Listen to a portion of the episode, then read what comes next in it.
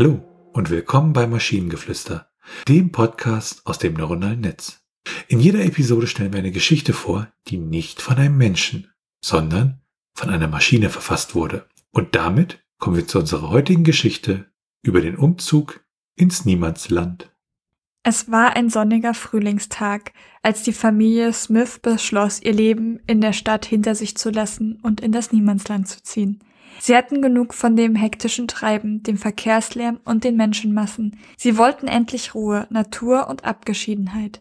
Der Umzug war eine Herausforderung. Sie mussten alle ihre Sachen in einen alten Kleintransporter packen, der kaum Raum für alles hatte. Es war schwierig, sich von einigen Dingen zu trennen, aber sie wussten, dass sie im Niemandsland nicht alles brauchen würden.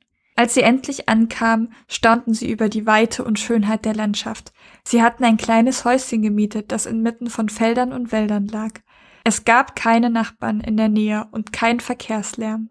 Nur das Zirpen der Grillen und das Zwitschern der Vögel erfüllten die Luft.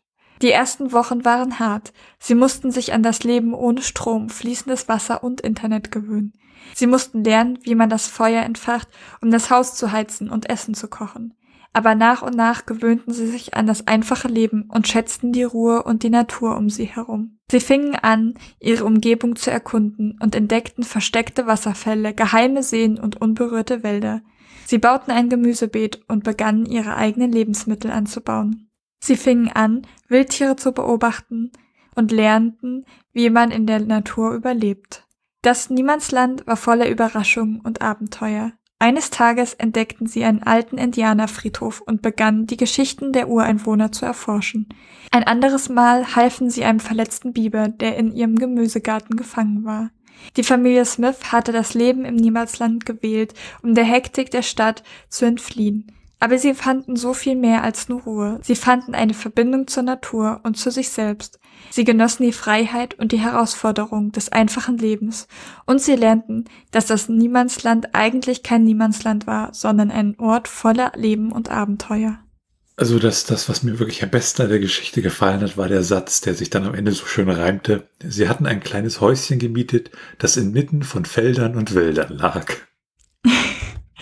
Ich finde tatsächlich einen anderen Satz genial, weil es ist eine dreiteilige, also eine dreigliedrige Aufzählung und in den meisten Fällen, wenn das Zielmittel verwendet wird, also fast eigentlich fast immer, hast du, dass es ansteigt an, ähm, an Bedeutung, an Intensität, an in diesem Fall schrecklich, quasi Schrecklichkeit. Sie mussten sich an das Leben ohne Strom, fließendes Wasser und Internet gewöhnen. Das Internet war das Schlimmste.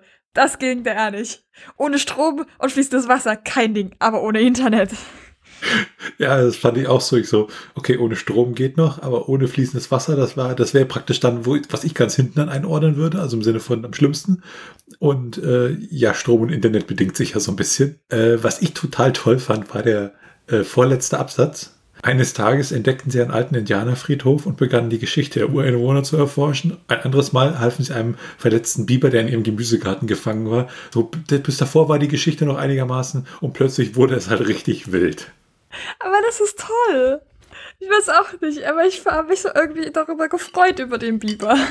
Und wenn ihr Ideen oder Stichwörter habt für eine Geschichte aus der Maschine, zum Beispiel über das, was bei einem Umzug alles schiefgehen kann, dann schreibt uns eure Ideen per E-Mail an info.t1h.net oder über das Kontaktformular auf der Webseite.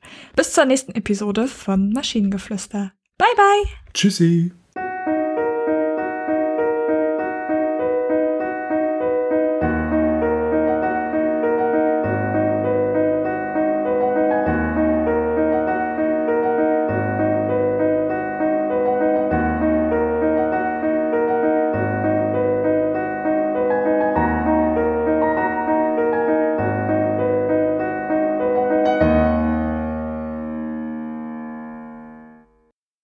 Produktion von Tone Age. T1h.net